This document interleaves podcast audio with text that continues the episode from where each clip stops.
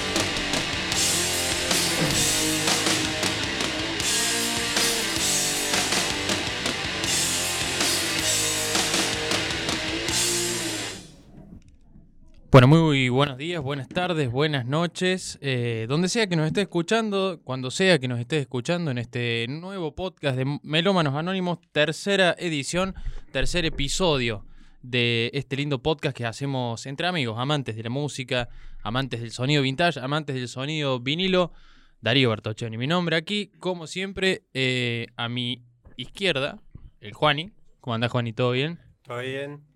Un ¿Todo gusto, bien? ¿eh? ¿Todo bien, Seba? ¿Todo bien, Huguito? Bueno, Seba del otro lado. bien, Perfecto, ¿cómo andan? Bueno, y no necesito presentación. Enciclopedia. no- no Todo sé. bien.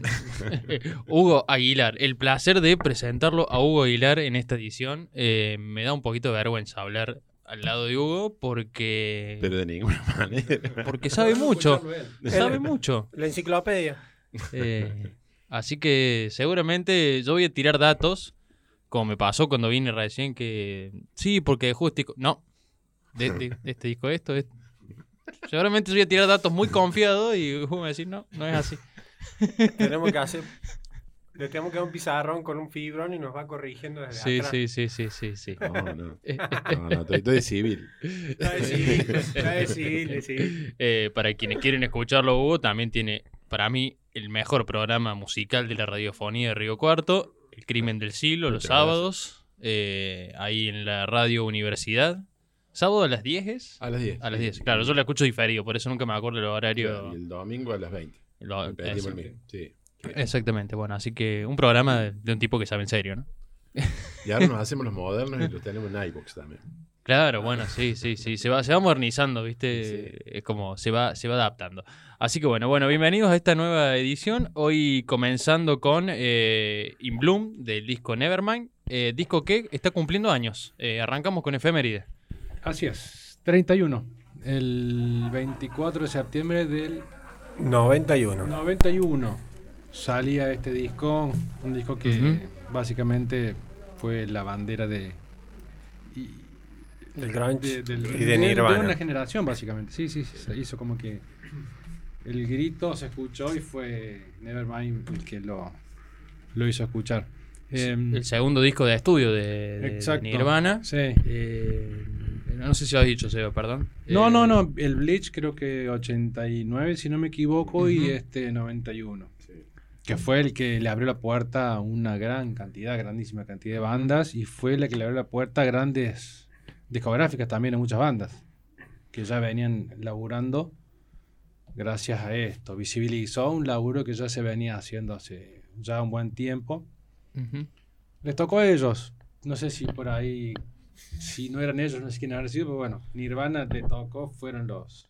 Yo escuché por ahí, no sé si, si será tan así o no, de que este disco está muy influenciado también por ese sonido que no era grunge, propiamente grunge, pero que era así, se definía como sucio, ruidoso, ¿no? De los Pixies en esa época, por ejemplo, ¿no? Viene, Eh. trae cosas punk. No, sea, no, no es punk punk. De lo que tiene que mete melodías que no es exclusivamente algo punk, sino que trae el sonido más, más crudo, punk, un poco de garage también, pero le mete un poco de armonía a las voces, algo que no tiene el punk. Pero bueno, Pixies ya venían hacía ya varios años también, y bueno, con esto, bueno, son palabras mayores, Pixies, obviamente. Sí, obviamente, sí, sí, sí. Pero bueno, es una de sus influencias y creo que Kurt era bastante fanático de, de ellos. Eh, Bueno, un disco que cambió la actitud y el sonido. Fundamental, un punto de inflexión que dio por... Lo largaron y no lo grabaron en el momento justo. Sí, sí, tiró para abajo lo que se venía haciendo, la parte glam rock de los 80 que ya estaba un poco en decadencia, venía Sí. bastante decadente. Y. Sí, sí, ya fue. En realidad cayó justo en un cambio de época, Sí. un cambio de década, digamos. Fue justo. Y hacía falta, fue algo Y- que ya lo otro ya estaba muy, muy, muy para atrás y este cambio hizo como Sí. que... Pero en, todo, en todos los años fue así. Del- lo que fue del 60-70 también hubo un cambio. Sí. Lo que fue del 70 al 80 también Sí. hubo un cambio. Y, y bueno, les tocó hacer partícipe de, de ese cambio. Mira, digamos. yo no sé si me parece, en un punto puedo decir que sí, pero no estoy tan seguro, que lo toman como el último gran año del- de la revolución musical o cultural en los 90, 91, porque ya después por ahí yo no siento que haya habido algo que haya cambiado tan drásticamente o haya sido tan un punto de inflexión para, para la- en mi caso lo que yo he, he consumido mayormente música. Después sí, influencias, pero hoy está de moda otra cosa, pero no sé si al nivel de hacer un cambio realmente cultural y una Sí, revolución. Sí, sí, sí, sí. Venimos de, de un estilo más relajado. Se ha vuelto como más relajado y más de imagen, más que musical. Lo que, lo que pasa también es que los Nirvana con ese disco eh, cambian la historia porque la historia va por otro lado. O sea, el sonido de fines de los 80 es el sonido de Manchester. O sea, son los Stone Roses. O sea, lo- los culpables son la tardanza, digamos, de los Stone Roses en sacar el segundo disco. Cuando lo fueron a sacar ya los había pasado por encima el Grunge. Iba por otro lado. Sí. Este, y ellos aparecieron justo en ese momento con un sonido totalmente distinto y la música fue para otro lado. Agarró para el lado del grunge. Sí, sí. Porque el sonido de Manchester era un sonido poderoso, pero con muchas influencias de los 60. digamos. Eh, Nirvana era otra cosa, claramente. digamos. Y tuvieron ahí justo. ¿no? Y, Entre uno y otro. Sí, cayeron justo. Este, y los otros flacos, bueno, ahí, ahí quedaron, digamos, porque cuando salió el segundo ya nadie se acordaba de quiénes eran. Pero no dejan de ser Bueno, ahora fíjate qué curioso los 90 también que eh, me parece que también está muy marcado esto, quizás un poco más que, en- que en Mm. los 80, por ejemplo, de, de- de mismos sonidos que, que iban conviviendo. Por ejemplo, Sí. el grunge, que fue el sonido que dominó por lo menos Sí. esa primera década del 90, podríamos Sí. decir del 90 y, 91 Sí, con este disco hasta el 96, 97. sí. Sí, eh, un, un poquito más, digamos, casi llegado Sí. los 2000, eh, conviven con, o, por ejemplo, un disco que se estrena el mismo día, Sí. el mismo año, que es Blood Sugar Sex Magic de los Red Hot Chili Peppers, digamos, Sí. que tiene otro sonido sí. que combina otras variables, que es otra ensalada totalmente distinta a, un Pixies, a un, a un Nirvana, a un, a un Nevermind, ¿no? Y también con- eh, conviven con algunos discos que, que estaban, estaban buenos todavía, del, del heavy metal y el, el rock más pesado. Eh, hay discos de Megadeth, discos de, De Metallica, Metallica. de Metallica, o sea, sí, sí. Claro, el álbum negro, de. Metallica es de aquel año. sí, claro. ¿viste? Sí, Entonces, sí. hay como una convivencia de varios sonidos al mismo tiempo. E- Eso es quizás, eh, y siempre me surge esta pregunta por ahí, nunca logro como responderla del todo. Es como eso, esos, esas bandas que decíamos, Megadeth, Sí. eh, Metallica, lo, lo que ya venía consolidado en los 80, Sí. que pasa a los 90. Eh, ¿Es como el resabio de ese sonido de los 80 o es una adaptación nueva a lo que está sonando? Es distinto. Es distinto. Es distinto, porque a mí me parece que tiene que ver el, el sonido crudo del grunge en la modificación. Vos decís que el grunge lidera, es la bandera Sí, de, lo que se, de lo que lidera la industria musical. Claramente, porque a principios de los 80 lo que hay es glam. O Claro. sea, la- la- las bandas de heavy metal son de glam, en realidad. Son Los Twister Sisters. Motley Crue. Sí, sí. Son todo el sonido de Los Ángeles. Entonces, es otra cosa. Pero además los otros son ingleses. Claro. O sea, Maiden es inglés, digamos. Entonces, eh, suenan distintos. Suenan muy distintos, sí. Yo creo que le da el, el toque de, mm, de sonido sucio, digamos, Sí. al, al heavy metal, Sí. la aparición del grunge. Sí, Porque ya venía, venía muy demasiado prolijo. Era como un, Sí, era como decir una ópera, pero en los 80. sí.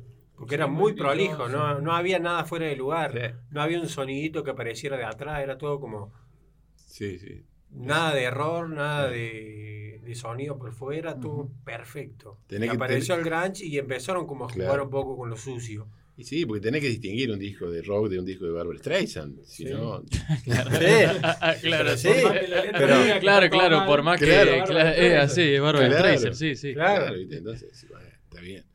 Este, Yo lo noté mucho en Metallica en los 80 con Sí. Metallica en los 90. Bueno, Metallica 80 y 90 es- sí, no, 90 son y muy hasta, y diferentes. hasta que, donde, y hasta que fue 2000 sí, eh, fue buscando esa, ese, ese estilo un poco sucio, no, no, no, no Ya cambia el, ponele el, desde el Unjustice for All, que fue Sí. creo 89, si no me equivoco, 88, al 91, claro. cambió radicalmente. Sí. Megadeth también cambió. Sí, sí, sí, sí. Y ar- eso arrastró, como decís vos, arrastró todo un, Para una mí nueva la- forma de, de llegar a la gente y de componer que sin salirse de sus estilos, trataron de que fuera todo una ola grande para llevarse puesto todo. Para mí Claro, la- sí. la- la- le motivó la- el cambio de década. Sí, sin como- duda. Que te sentás a decir, bueno, ¿qué vamos a hacer? Eh, ¿Hacemos lo mismo o cambiamos? Y han buscado la vuelta como para Pero hacer ya algo distinto. algo ebulliendo, Ah, más. había cosas, Pixies mismos, Sí. Screaming Trees que ya tenía sus años, Ah, sí, eh, Sí, los sí, Melvins, Sí.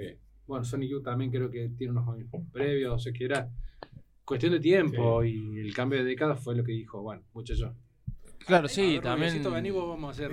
Sí, sí, sí, no, bueno, fue, no sé, a lo mejor fue este disco como pudo haber sido otro. Yo creo que era algo que estaba emergiendo y me parece que faltaba el, el- quien prendiera la mecha, ¿no? como quien dice en lo, en lo- en lo vulgar, ¿no? Eh. No sé fue el- realmente lo que captó esta atención, pero ponele el, lo que hizo que ellos firmaran para Geffen, Geffen, Ujú. era Sí, la Geffen, disquera. sí. Sub Pop supuestamente se iba a la quiebre y dijeron, bueno, vamos a salir a vender el catálogo y Nirvana fue uno de ellos. Claro. Eh, y fue, bueno, el mismo productor que les recomendó, me parece, Batch Big, Ujú. quien les recomendó Geffen. Y bueno, y ahí fueron, fueron, entraron por la puerta grande básicamente a, a la década. Y se, se llevó, Geffen estaba con los Guns también. Claro. Los Guns que sacaron, ese mismo año también salieron los Guns, los dos. Claro. Sí. O sea, imagínate que ese 91 Fueron- y esto para mí fue lo que sobresalió de todo eso. Creo yo, este disco, más allá que salió el último de Queen, salió en 91 también, que Sí. fue un discazo. Eh, Pearl Jam salió también ese año. eh, uno de Smashing, dos, una de Smashing Pumpkin. Soundgarden, Bad Motorfinger salió ese año. Sí. El Sí, Out sí. of Time de R.E.M. salió en 91. El Bueno, No More a- Tears a- bueno, ahí está R.E.M., otra banda que... en- El que Metallica, o sea, fue el Claro, Action sí. Baby de YouTube. sí, sí. O sea, es un Sí. Y esto, esto sonó. a- Si vos salís en un boliche suena este porque ya estás en otro nivel. No es que vas a un bar y lo escuchás una radio especializada. Si suena Nirvana en un boliche, o el rock, o lo que sea, los Guns sonaban en un boliche también. Bueno, ahora Nirvana volvió un poco con, con- No me acuerdo si es algún... No me acuerdo qué tema es el que sale en la nueva peli de Batman. Eh, Eh, Way. claro, no está en este disco. Sí, Es el de este- último. Ah, es el, el último. antes oculto. Claro, es el último, es el último. Eh, bueno, también, ¿no? Es como que No sé en qué escena, pero vi que Sí, estaba. sí. Eh, lo que me pasa con Nirvana es que lo, lo- lo veo en la película y digo, puta, qué actual, digo también, ¿no? Digo, a pesar de que es un sonido que, que, Justo, sí. que es algo que a mí me suena muy actual, ¿no? Que, que no, no pasa, no, no es como el glam. Bueno, No, claro. Digo, tomo el glam porque es como la- la- el, el- el corte, digamos, ¿no? Pero eh, uno escucha glam y vos escuchás una banda hacer música cuenta, glam sí. hoy, de decir esto de los 80 y no, Tal y, y- ¿me entendés? Y, y a lo mejor el grunge es algo a lo mejor mucho más cercano también. No sé si por una cuestión de, de- de década o, de, o qué es lo que es, pero es un sonido mucho más Sí, eh, familiar a algo que puedes escuchar ahora en estos tiempos, ¿no? O, o familiar a bandas que estén reproduciendo algo parecido. Para mí eh, es. Lo, lo sentimos así porque fue el último que hizo un, un golpe cultural. Para mí. Pero por ahí si Por eso algo quedó. y decís, te suena viejito. Porque saltea al 2000, casos, por ejemplo. Pero esto no. claro, los 2000 ya suena- es otra cosa, el, el nuevo milenio es otra cosa. 2000 Sí, y, sí. y te seguís quedando con el último que fue en este sonido, Nirvana. eh, y te quedas con eso y va pasando el- el- los años y te seguís quedando con esto. Entonces vos lo seguís escuchando y seguís sintiendo que es actual. Claro. Chris Novoselic de- decía una nota que lo, lo que tiene bueno este disco, más allá de que las canciones están muy buenas, no está invadido o sigo infectado por él, entre comillas, de los sonidos de moda de esa época. Eso es lo que hace que sea un disco casi atemporal. Si vos escuchas, por ejemplo, canciones pop o electrónicas de este 2010 al 2020, sabes que suena acá. Chemical Brothers mismo, si vos lo escuchas hace 15 años, y bueno, Sí. esta música es vieja.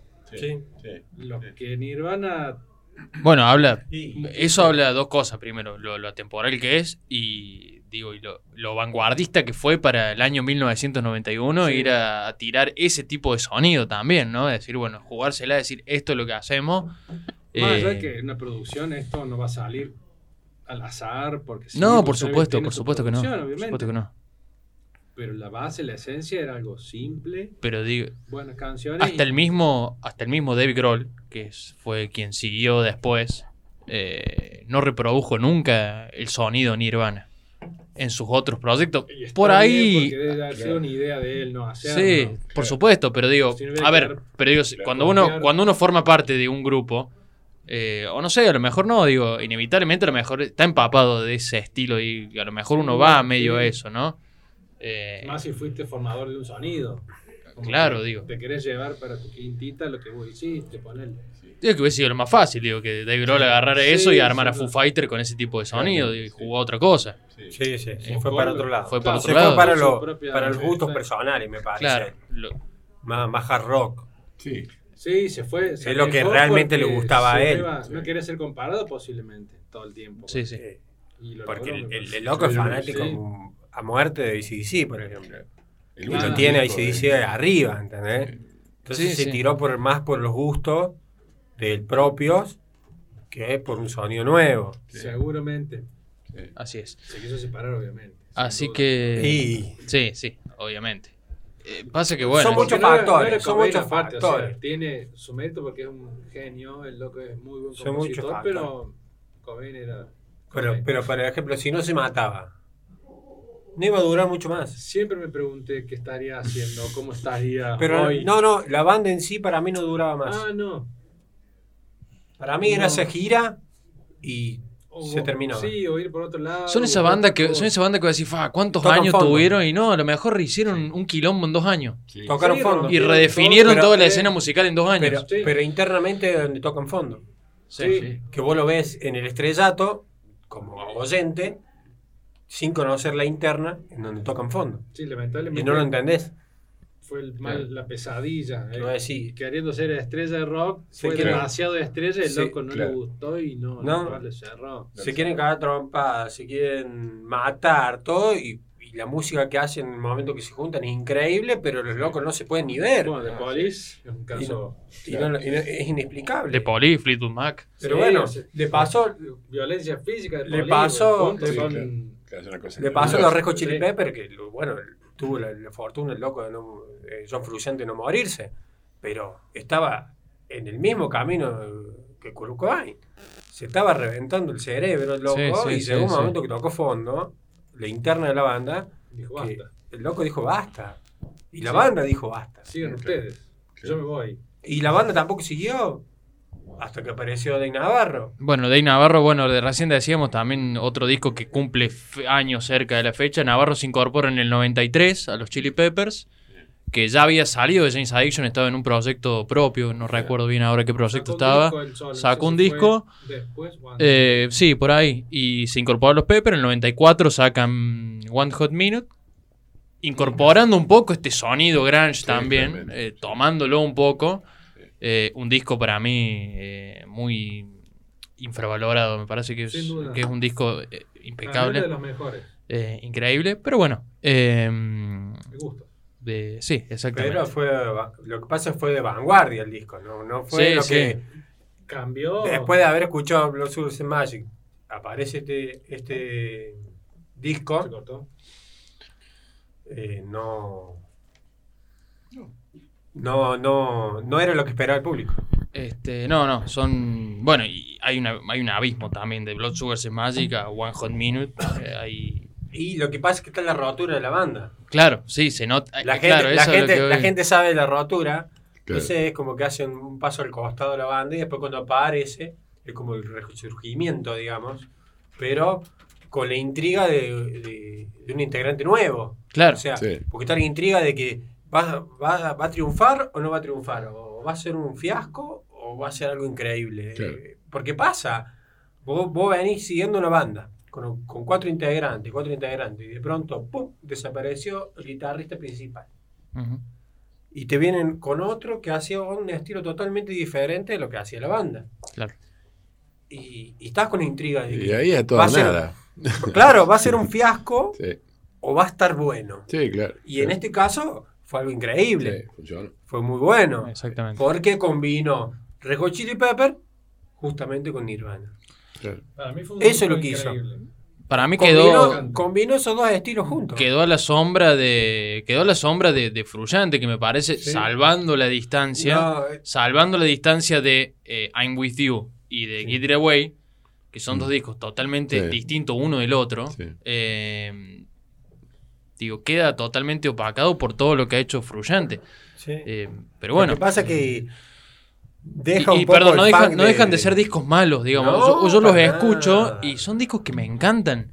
Eh, pero bueno, es, es como ese factor ¿Sabes lo que pasa? Que los Hot Chili Peppers, por ejemplo, siempre dejaron, para mí, ¿no? Mi opinión, que siempre dejaron que el guitarrista Definiera... maneja el estilo de la banda.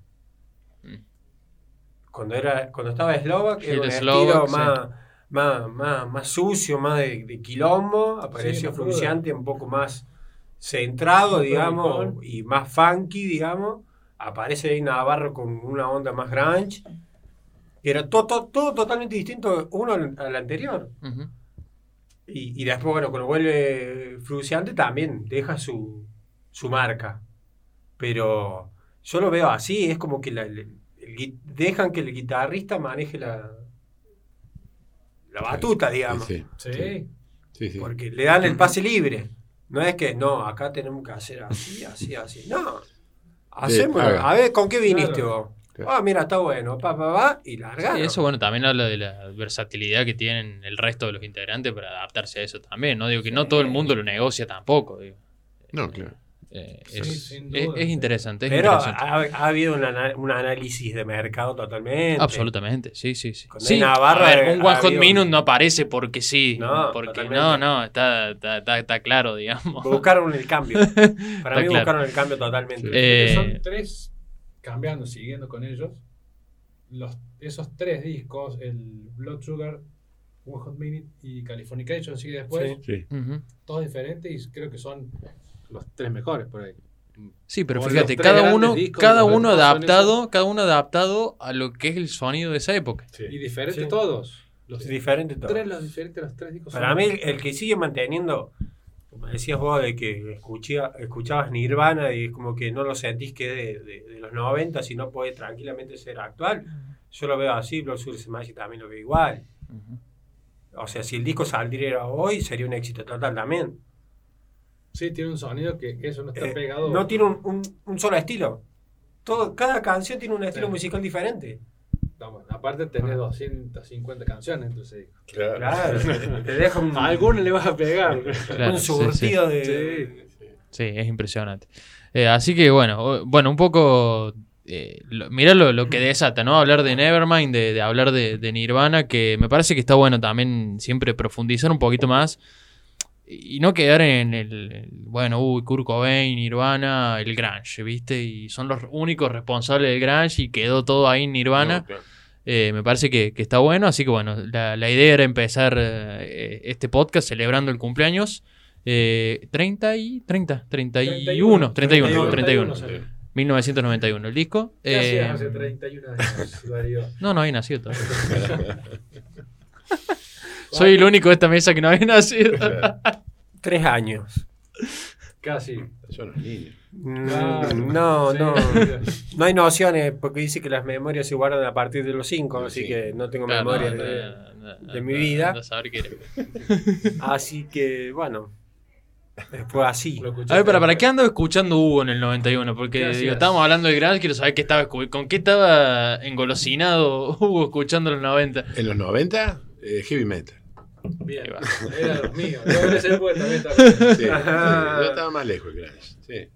Este, Bueno, yo. Está bien, perdón. dale. Sí, sí, no. eh, O sea, eh, a mí no me gustaron las, las bandas glam de principios de los 80, pero a mí me habían gustado antes Deep Purple, Zeppelin, que es de los clásicos. Sí, sí.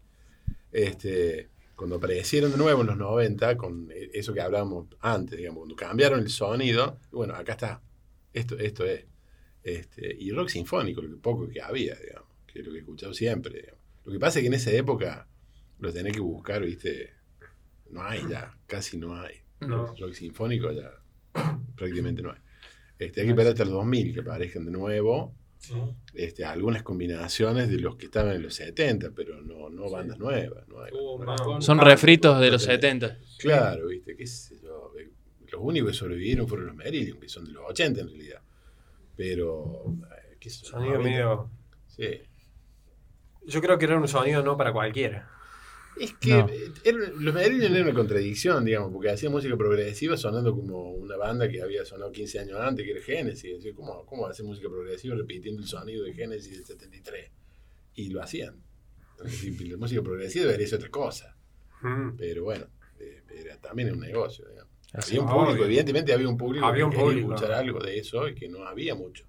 Eran ingleses también. Sí, sí, los aliens son ingleses. Y yo creo que, va, por lo poco que sé, ¿no? Los ingleses lo veo que como que es todo. Muchos años fueron, fue todo progre, todo Sí, ta, ta, ta, sí, y no cortaba más, no, No, era no un cambio de estilo, No. no, no, seguía siendo progre, Sí.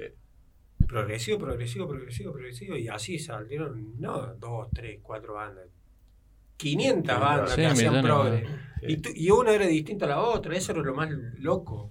Sí. ¿Sabe que hablando de Nirvana, hay, hay una banda que no nombramos y que es responsable también? Y que viene. Hay un corte, sí hay un corte. Hay un corte en el 75, porque ahí se acaban los, los discos clásicos, ¿no? Eh, y después siguen arrastrándose Emerson Lake and Palmer, Genesis, y llegan a los 80, y después pasan otras cosas. Pero en entre el 75 y los 80 aparecen bandas norteamericanas. Eh, Boston, Styx, Kansas. Bueno, la leyenda dice que eh, Litio está basada en Más que un sentimiento, de Boston, Mira, que es Ajá. el hit de 1974, Mira. que es el primer simple de Boston. mira. Y que Cobain era fanático de Boston y la transformó en otra cosa, o sea, la, transformó en otra canción. Pero estaba ahí. Yo tengo también, capaz que vos también, la data de. Em, de litio. No, de ¿Cómo es You Are? eh, un tema de. ¿Cómo es You Are? em, se me fue ahora. De estos. Bueno, de Jazz Coleman. ¿Cómo Ah, es la mira. banda? Ah, sí. sí. Fua. Bueno, ya algún Carlito Medellín ni se va a acordar. Eh, y si vos lo escuchás, es- incluso salí en una, un- una apertura de un programa, de una serie de esos canales de Sí. investigación, sí. de los 80 con Sí. esa canción, de, de, de la banda esta que yo digo. Bueno, la solidaridad. Porque, ah, ¿De la J. J. Band? eh, no, Jazz Coleman, No, eh, estoy cerca, pero no me puedo acordar. Bueno, le- aprovecho y cuento que estamos en vivo de Instagram, así que si alguien sabe, si Carlito está viendo Instagram, que por favor no nos ayude. Che, bueno, ya que mencionas Come As You Are, eh, me parece que podríamos cerrar el cumpleaños de Nevermind con, con ese tema. Eh, y, ya, y ya le damos paso, ya la púa está ahí en el Ahí, surco. Está en ese tema. Eh, así Dale que, play. Juani, dale, dale, dale, ponelo, ponelo. Este, vamos con esa y después ya venimos con la temática propia del programa, eh, que tenemos mucho para darle un cachito más de, de rosca de volumen. Ahí está, ahí va, mira. Cerramos con eso y ya volvemos. Come as you are, as you were, as I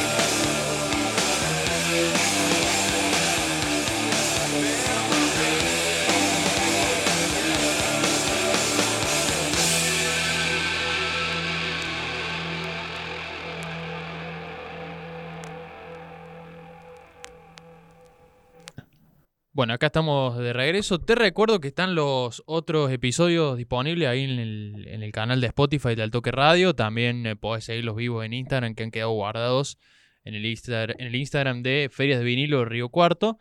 Eh, claro, están ahí, así que, eh, perdón, lo- los tenía silenciados. Ahí está, ahora sí. Este, ahora están todos.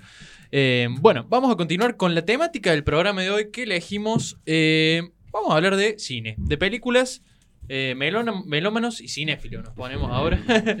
Eh, vamos a hablar de música que, de canciones que están en discos, pueden ser cualquiera, que apareció en alguna película, o algún disco temático que le dé, eh, que, que sea parte del disco, sea la banda sonora entera de la película, o sea el concepto de, de la película. Eh, vamos a arrancar por una que acá Hugo me decía que es verdad, hace el otro día vi la efeméride, que cumplió año hace poco, la película Casi Famosos. Eh, la película Casi Famoso, el disco lo trajo el Juani eh, con tres canciones. Son tres Son discos, y tres, canciones. canciones. Ahí está, tres discos y tres Es canciones. muy difícil conseguir el soundtrack de la película. Sí. El Sí, amigo- No sé si existe editado. Sí. en- Sí. eh, sí, el amigo sí. Ono. Ah, el amigo Ono. Se lo el amigo Ono y te lo consigue. Sí, pero sí. está, está, está. Eh, vamos a hablar de Casi Famoso, esta película de los 2000, septiembre de los 2000. Vamos a buscar la fecha exactamente.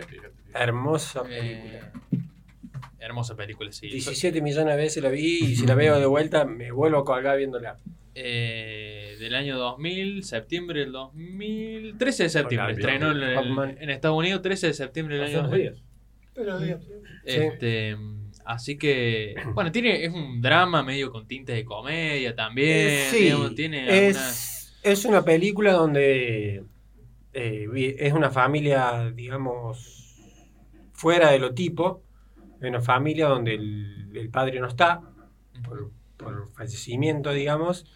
En donde ti- en el momento que se está criando un, un nene, en el momento furor del rock and roll. Hablamos de años 69. 69, claro, casi En el 70. 69. Otra película, en ¿Dónde? 1969. Sí. De la que habría que hablar alguna vez. y, y donde él tiene 11 años recién y pasan cosas en la familia donde la hermana con 18 es cuando está la época justa donde salen los adolescentes a conquistar a América.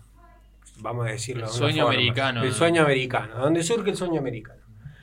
Entonces en ese momento eh, le va a explicar a la madre por qué se va de la casa con 18 años y no se queda. Y, y no se lo puede explicar con palabras, entonces le pone el, quema- el tema de eh, el tema América de Simon and Funkel. ¿Lo tenéis para empezar a escuchar? Si lo musicalizamos de fondo. Eh, América de Simon, claro. Que en realidad cuenta más o menos eso. Es salir a conocer a América. Pero bueno, en- eh, hay una parte de la película que dice de que la, que la chica llega con el disco nuevo y la madre se lo saca y me dice, no, no tenés que escuchar estos, porque mirá, Claro, marihuana. marihuana. Dice, están drogados. Y le mira la cara a a de la tapa. Eh, es muy divertida, en donde, donde ella se va y... El tercero. Donde ella se va y, y le dice al hermanito que tiene 11 años, que era un superdotado los 11 años, tenía 11 años y iba a segundo año del secundario transformándolo acá, ¿no? Eh, y le deja un, un par de discos interesantes ahí, cuando ella se va. Pero bueno, este es el tema que pone ella para irse de la casa. Una vez que se va, él va de curioso a ver qué le dejó la hermana abajo de la cama y se encuentra con discos como el primer disco de Beach Boys, eh, Led Zeppelin 2, eh, el de Jimi Hendrix, donde aparece en el medio y se va, no me acuerdo el nombre del disco, la experiencia. Que, experiencia. Aparece un elefante. Sí, sí. Y, y bueno, y otro que a él le llama la atención, y porque no encuentra una nota, es Tommy de Who. Que le dice, escúchalo y prende unas velas y escúchalo que te va a hacer viajar a, a las estrellas. Y justo ponen el tema. eh, ¿Cómo se llama? Filming. De, destellos. Ah, este. Que sería al inglés. Sparks. Sparks. Le hace poner ese tema. En la- en la- ese- esa tapa yo la vi, ese tema yo lo escuché en la película y siempre me llamó la atención. Entonces, ¿qué hizo Juancito? Agarró y compró el disco. Muy bien. Así se hace. Y, de- y Hizo lo que después, cualquier mortal haría, ¿no? pero lo más loco que después de haber comprado el disco, investigué que era de Who. Claro. No sabía lo que era eso de Who. Cuando yo siempre compras porque te gusta y Claro.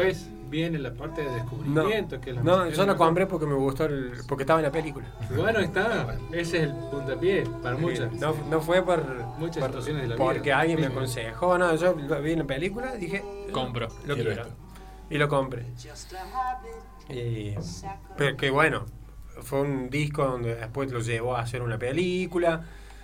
Eh, ese disco salió en el 69 y en el 75 sale la película contando la historia de ese disco porque el disco cuenta una historia tema por tema. O sea, un tema, el tema sigue relacionado al segundo, al Ah, tercero. ajá.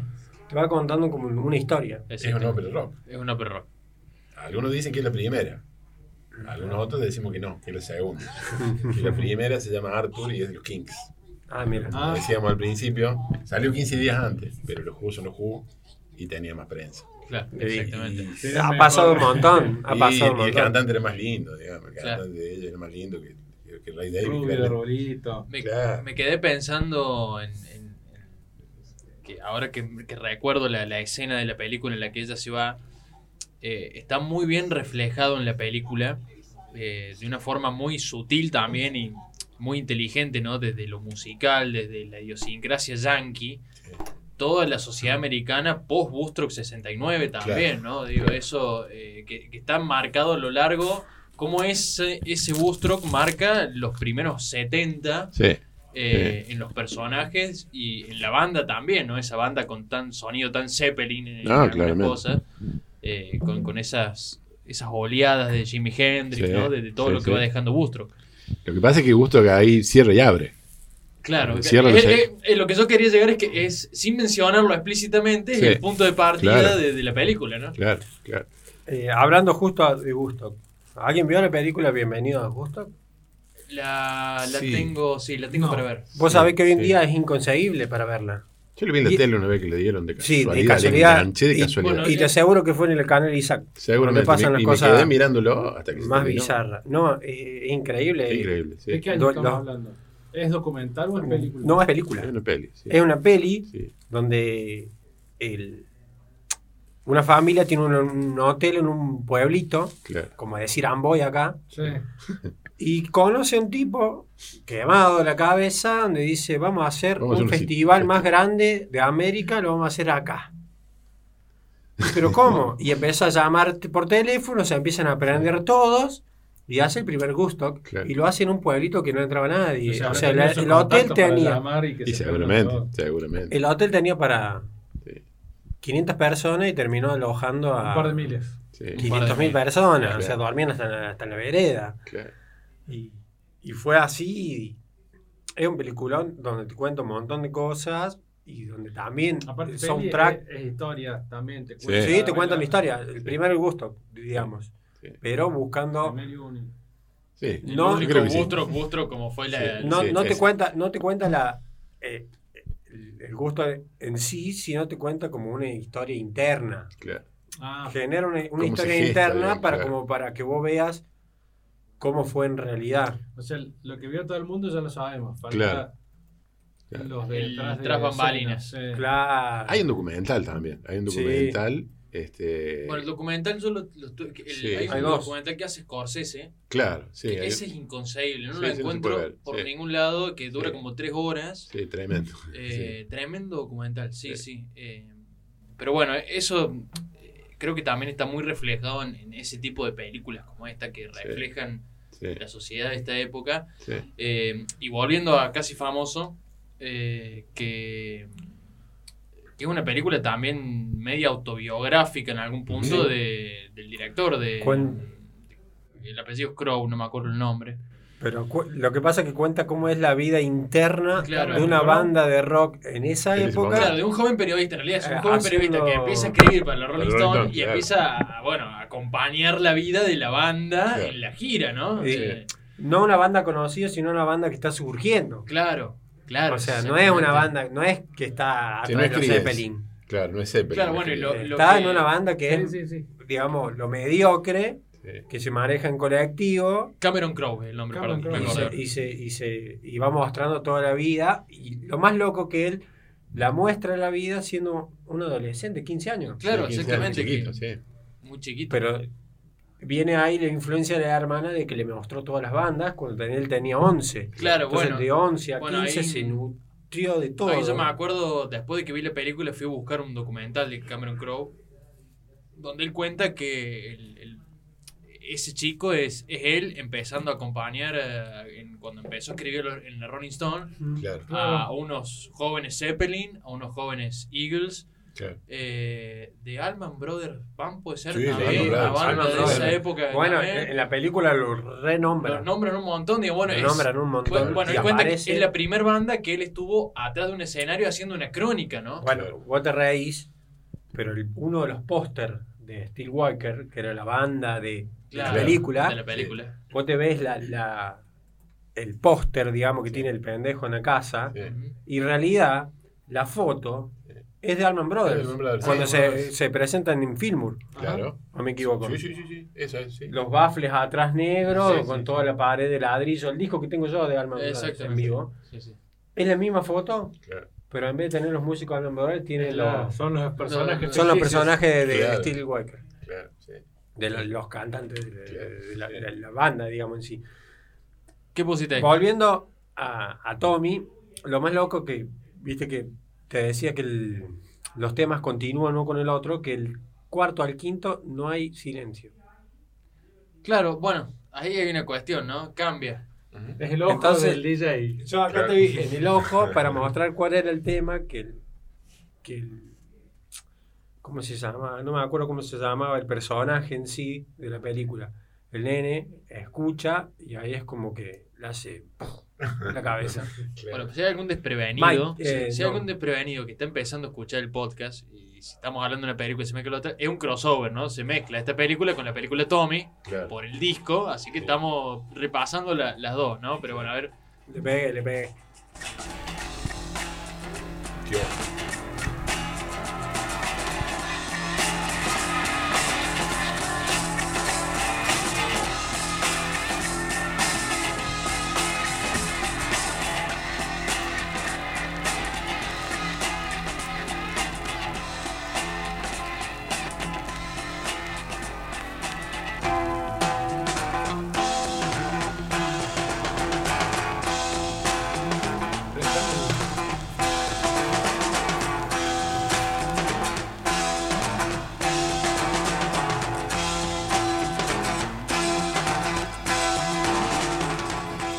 Esto no voy a decir que es actual como Nirvana porque se nota que, Se, se nota. que el se sonido, nota la, sí. la diferencia, pero me sorprende la, la capacidad de, de crear algo así para, para esa época y, y de vuelta, vuelvo a lo mismo, eh, ya que estamos hablando de la película de Casi Famoso, eh, la sutileza con la que rescata esa época y lo que lo impactante eh, que era este tipo de sonido, este tipo de bandas, ¿no? En ese momento en la sociedad norteamericana, que, a ver, Sí. querramos o no, el- la sociedad norteamericana de esa época, bueno, empieza a marcar un poco el sendero para el resto del mundo, ¿no? Por, por algo dicen los, los que fueron a, a Norteamérica, nos trajeron para este lado, ¿no?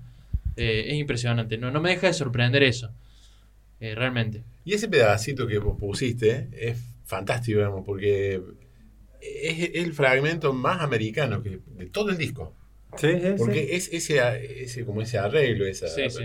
es- esa melodía, aparece una y otra vez. Lo escuché en los Hills, lo escuché en todos lados, ver, digamos. es, es sacrilegio lo que estamos haciendo porque cortamos un tema, hablamos arriba, pero digo, si tienen la oportunidad, escúchenlo. Claro, Si sí. tienen la oportunidad de comprar el disco, mejor. Eh, pero bueno, realmente es, es para escucharlo de punta a punta, ¿no? Sí, tremendo, Tom. Te lleva por muchos lugares, por muchos lugares, no te deja un- en un solo. No son temas que te cierran. No. Una canción. Se lleva. final, Después empieza otra diferente. Sí. Te cuento una historia. Te cuento una historia. Te Sacando que no es el mismo idioma que nosotros, pero si nosotros Sí, digamos sí, el inglés Son esas. de corrido, Sí. son nos estaría contando que- un cuento. Exacto, esa digamos, música que por una ahí, novela. aparte, el relato va la música y la letra, más allá que, como decís vos, que no, no entiendas el idioma, Sí. lo que acompaña la música también te hace llevar ese viaje. Sí, sí, sí, totalmente. La letra, incluso por ahí son fragmentos de letra que pueden aparecer cada tanto y la música es el, El colchón, el soporte. Bueno, todo, Tommy. Tommy es una película que. No sé si es tan digerible a la primera, ¿no? De, No, de- muy turbia. De verla. Sí, sí, más allá de lo turbio, digo, también. Te- está hecha, que, que es lo que a mí siempre me llamó la atención de la película, no está hecha desde la perspectiva de alguien viendo a una persona con algún estado de esquizofrenia. Está hecho desde la misma cabeza Sí. del tipo que padece esa Sí. condición, ¿no? Lo cual es Sí. meterse en ese mundo, ¿no? De pensarlo desde ahí, pensar la música desde ahí, ser vos ese personaje. Sí. Es una locura. Eh, Pensarlo desde el aislamiento también. Claro, sí, es exactamente, sí, sí, Porque sí. Lo, lo pone en contacto el protagonista con todos esos, con esa Exacto. colección de personajes, digamos. Y, el- también el hecho de, de haberlo largado en una época donde se desconocía totalmente Sí, sí. ese problema y ese tipo de vida. sí. Lo largabas hoy y te puedo asegurar que la mayoría de gente lo hubiera visto. Sí, sin Pero en esa época no, Sí. eh, no era como, estás loco. ¿qué o sea? ¿qué sos? Claro, sí, ¿Sos un extraterrestre? sí, sí, sí. Hoy no, hoy es algo normal, digamos. Sí. Antes era como algo extraño, digo. no, ¿qué- bueno, y yo creo que también eso marca un poco el, el éxito que hoy lo veamos desde, desde este lado, como, como lo que es. Eh, digo, salvando la distancia también es muy parecido a lo que pasa con The Wall en algún Sí, punto. Eh, que aborda la locura, Sí, aborda sí. el tema de la guerra, aborda un montón de cuestiones que, a ver, para nosotros es muy, hasta casi cotidiano charlarlo y Sí. decir, bueno, mira, eh, sí, este quedó re mal, digo, pero eh, hablar de, de- de meterte en, en retratar la vida de alguien que tiene un trauma por guerra, un Claro. trauma familiar, una cuestión de enfermedad mental, en esa época, eh, bueno, Sí, es más, si lo, si la largaran hoy, sería top 10 de dramas en Netflix. Claro, sí. claro, exactamente. Sería claro. una de las películas más vistas en Netflix. Yo creo que se perdería. se Pero perdería aparte mucho. tenés también la cuestión del tiempo que tarda en digerirse y en algunos puntos eh, permitirlo, porque capaz que era censurada en No, muchos sí, lados algunas sí. cosas, eh, Sí. tiene todo un contexto, no solo de largar la peli, yo... Bueno, sí, vos, vos- viviste el lanzamiento Sí, sí, sí, de, de. Wall de, de- claro. esa época. ¿no? Vos sabés que eh, cuando la, lanzaron el disco, eh, salió completo. Pero a los seis meses, cuando tiraron la segunda tanda. Acá está censurado en Argentina. Bueno, en la segunda tanda. La segunda tanda De hecho, el que yo tengo acá, que lo voy a mostrar, es de esa tanda. Claro. es de esta tanda, claro. Claro, la primera, primera eh, venía completa. Eh, la, esta segunda, hay como tres temas que no, no están. No está. sí. No están ni en el cassette ni están en el, en el. Ujú. Eh, y con Tommy pasó más o menos lo mismo. Lo que pasa es que eh, esto no hubiera existido sin Tommy antes. Claro, bueno, a eso querés llegar, ¿no? Tommy es Sí, de vuelta, sí. el corte. El corte. Pero hay, hay otra película que no es de música, que es de ciencia ficción, que es casi lo mismo, que se llama Matadero 5, que está basado en una, en una novela de Kurt Vonnegut. Y que es un viaje eh, de un tipo que.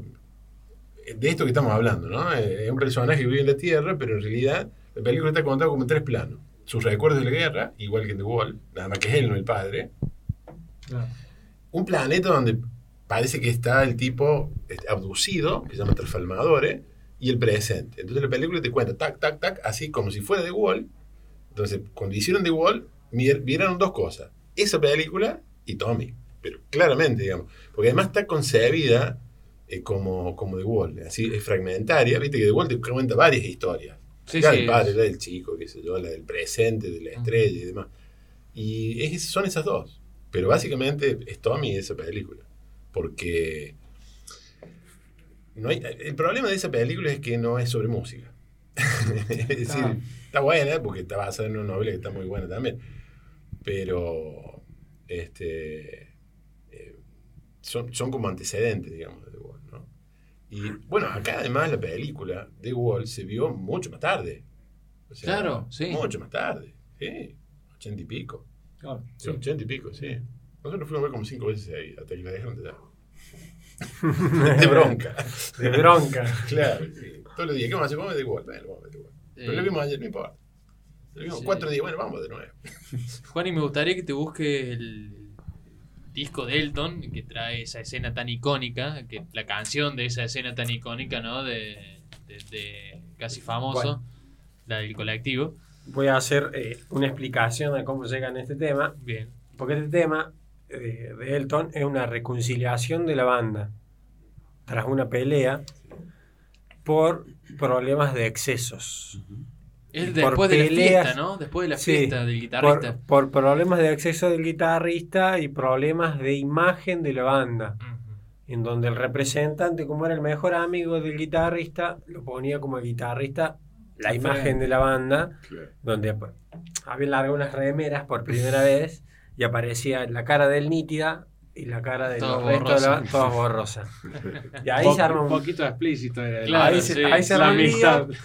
Y se va a una fiesta justamente con el periodista, No le gustaba el bardo al loco. No, no, no, para el nada. nene este que contamos que eh, justo es contratado por Rolling Stone. Rolling Stone sin saber que era un menor, Sí. totalmente. Y va con él, porque lo lleva, vámonos de fiesta, y lo lleva. Y el loco al ácido a morir, porque era lo que había en esa época, y se reperdió. Lo van a buscar al otro día, todos indignados, porque desapareció el tipo. Pero empieza a sonar un tema y empiezan como a cantarlo entre todos, donde se empiezan como a mirar, sonreír Sí, y, a- me acuerdo, y- me acuerdo. y no abrazarse porque era un colectivo movimiento, pero Sí, si no era para el abrazo. Donde se arreglan de vuelta y vuelven a ese momento nomás, porque el arreglo está al final de la Claro, banda. sí, sí. Bueno, y es un tema que era fue de los éxitos de Elton en esa época Sí, también, totalmente. digamos, ¿no? Está, elegi- está elegido adrede, ¿no? Te voy a contar otro dato. Eh, el tema, el disco Booking de que te decía el tema de América, Sí. es el cuarto disco de la banda. El de Elton John es el cuarto El disco de la banda. Ah, mira. Y el Tommy es el cuarto disco de la banda. Justa casualidad, los tres discos que elijo, que son los que tengo, son los cuartos. No pasa con otros, con otros temas que aparecen, en- pero justa coincidencia, los que yo tengo son los cuartos discos de cada banda. Eso me pareció una locura cuando lo, lo estaba No compres más, no compres más discos. Así se queda, se queda la mística esa. Y son los cuatro elementos del combo. Sí. Claro, sí, exactamente. Bueno, y cerramos con Elton John y este Tiny Dancer.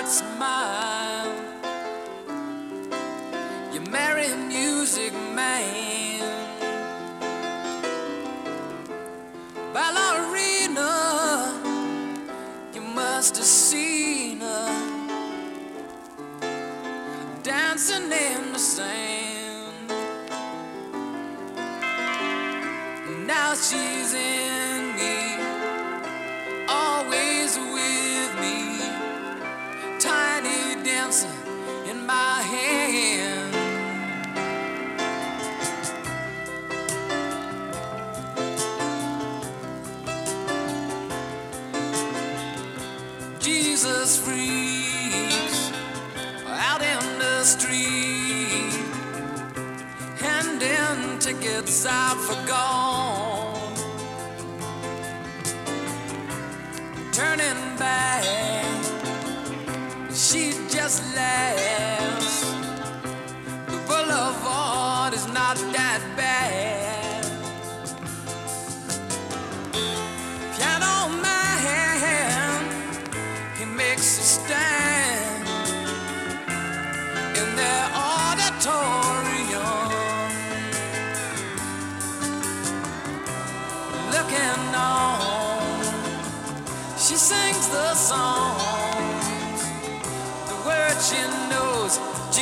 home.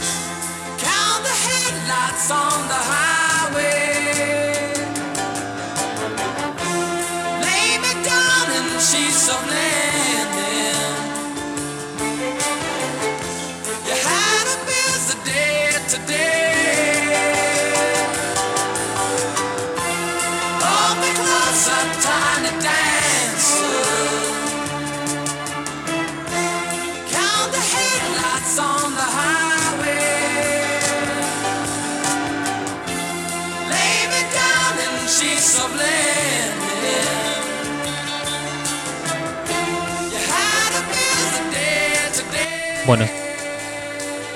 Tiny Dancer. Ahí está, le bajar un poquito el volumen. Eh, qué temazo. Qué temazo. Qué temazo que no canso de escucharme nunca.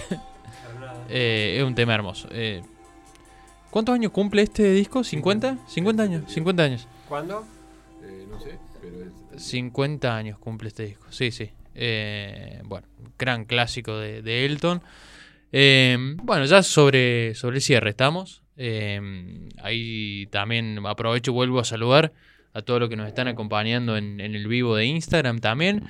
Esto está saliendo todos los sábados, eh, recuerdo, en vivo a través de Altoque Radio, FM 101.9 a las 3 de la tarde, todos los sábados, sino también ahí en Spotify. Eh, nos podés escuchar cuando vos quieras, cuando quieras. Eh, esto sale cuando tiene que salir. Esa es la consigna. Esa es, la, Totalmente. esa es la consigna, no cuando ustedes quieren que salga, sino Sale cuando cuando nosotros querramos que salga. Eh, ahí está. Ahí va. Sale cuando Este, sale. cuando sale. Así que, bueno, nos tomamos un tiempito y ahora estamos de vuelta. Voy a aprovechar y vamos a cerrar ya que estábamos, que hablamos de, de tres películas que están temporalmente más o menos situadas en, en la misma época. Eh, vamos a aprovechar y vamos a cerrar con The Wall, ¿les parece? Eh, ya que lo, lo tenemos acá. Permiso, ¿no? Voy a poner Ponga nomás. Vaya. este The Wall, eh, que cierra hoy episodio de película. Eh, Another Brick in the Wall es el 2. Si quieres cerrar con ese, si no vamos con In the Flesh, el que vos quieras. Eh, sí, Tú ti- hecho un DJ Sí, profesional. sí, sí, no, Justo un- los silencios. Impresionante. Eh, ¿Qué puse? ¿Lado 2 o lado 1? No, ha puesto lado. Puse lado 2. Bueno, tenés tiempo de cambiarlo si querés, ¿eh? Tenés tiempo de cambiarlo. Tenés tiempo de cambiarlo. Sí, sí, cámbialo, cámbialo, cámbialo. Tenés tiempo de cambiarlo. Eh, bueno, el agradecimiento mientras hay el, el Juan y pone el disco. el- todo analógico. que- Bueno, pero qué más lindo que esto. Eh, gracias, Juani. Gracias, Eva. Y gracias, Hugo, también, porque la verdad que No, eh, es un gusto hablar de, de música con vos. Recuerdo, Hugo Aguilar lo pueden escuchar todos los sábados ahí en El Crimen del Siglo. ¿Y qué disco? El Crimen del Siglo. Ya vamos a hablar en algún episodio. Inviten, inviten y hablamos. Vamos a hablar del Crimen del Siglo porque tenemos que dedicarle la hora entera. Cumplió años la semana pasada. Cumpleaños la semana pasada. Sí. Es, un, es un pendiente que tengo. Es un pendiente que varios Cada tenemos. vez que lo veo publicado me duele. Porque Lo necesito. me, me aparece después de que ya gasté el plata. Claro. Sí, sí, sí. no me sí. aparece antes. Entonces digo, bueno, me compro esto, esto, esto. Veo, apareció el otro día. Entonces digo, no gasto más. No compro más hasta, que que, no no apare- aparezca. Cuando aparezca, me lo compro. Y después sigo con otras cosas. Mientras tanto, lo cancelo ahí nomás. Y digo, no compro más. Este. Me quedé pensando, creo que es el 3, eh, Juan y Another Bring in the Wall, me parece. No, no sé cómo lo ahí. Eh, no, bueno, gracias Hugo, en serio, por, por acompañarnos, por estar acá. No, Eh, un gusto. La verdad que un gusto tenerte acá Sí. y, y charlar de música. Dale, ponelo nomás. Es el 3. Ponelo nomás, ponelo nomás. Eh, y vamos a cerrar con ese, que es un tema que ha sonado hasta el hartazgo, pero bueno, es el tema que representa el disco también, ¿no? Este, así que, bueno. Seba, gracias también. Gracias una Bueno, vez más. Esperemos que vuelva pronto. Y varias veces. Muchas veces más. Bueno, ya vamos a ir rotando las voces también, por supuesto. Hugo es el, el- el primero ajeno a nosotros tres que está acá. Sí. Así que bueno, gracias por, por estar ahí. Eh, ¿Cerramos con eso? O... No, no, cerramos con eso. Muchas gracias por todo. Gracias a la gente linda que nos escucha, Por supuesto. que tiene Eh, oídos para escucharnos. Sí. Que se van. Claro, la música, la música zafa, el tema es escuchar a nosotros. Nosotros. o sea, nos escuchan a nosotros por la música, sí. Mirá lo que dice el pavo este. Claro, ¿viste? Pero bueno. Bueno, pero hoy anima- tenemos, hoy tenemos palabra autorizada. Sí, nos, nos animamos a hacer esto porque nos gusta y bueno, espero que siga para más. Así Eh, que bueno, es algo muy divertido. Está bueno. que sí. Está Está bueno. La charla entre amigos, pero grabada. Claro, exactamente. Y, les obligamos a ustedes a escuchar. Totalmente. Es así.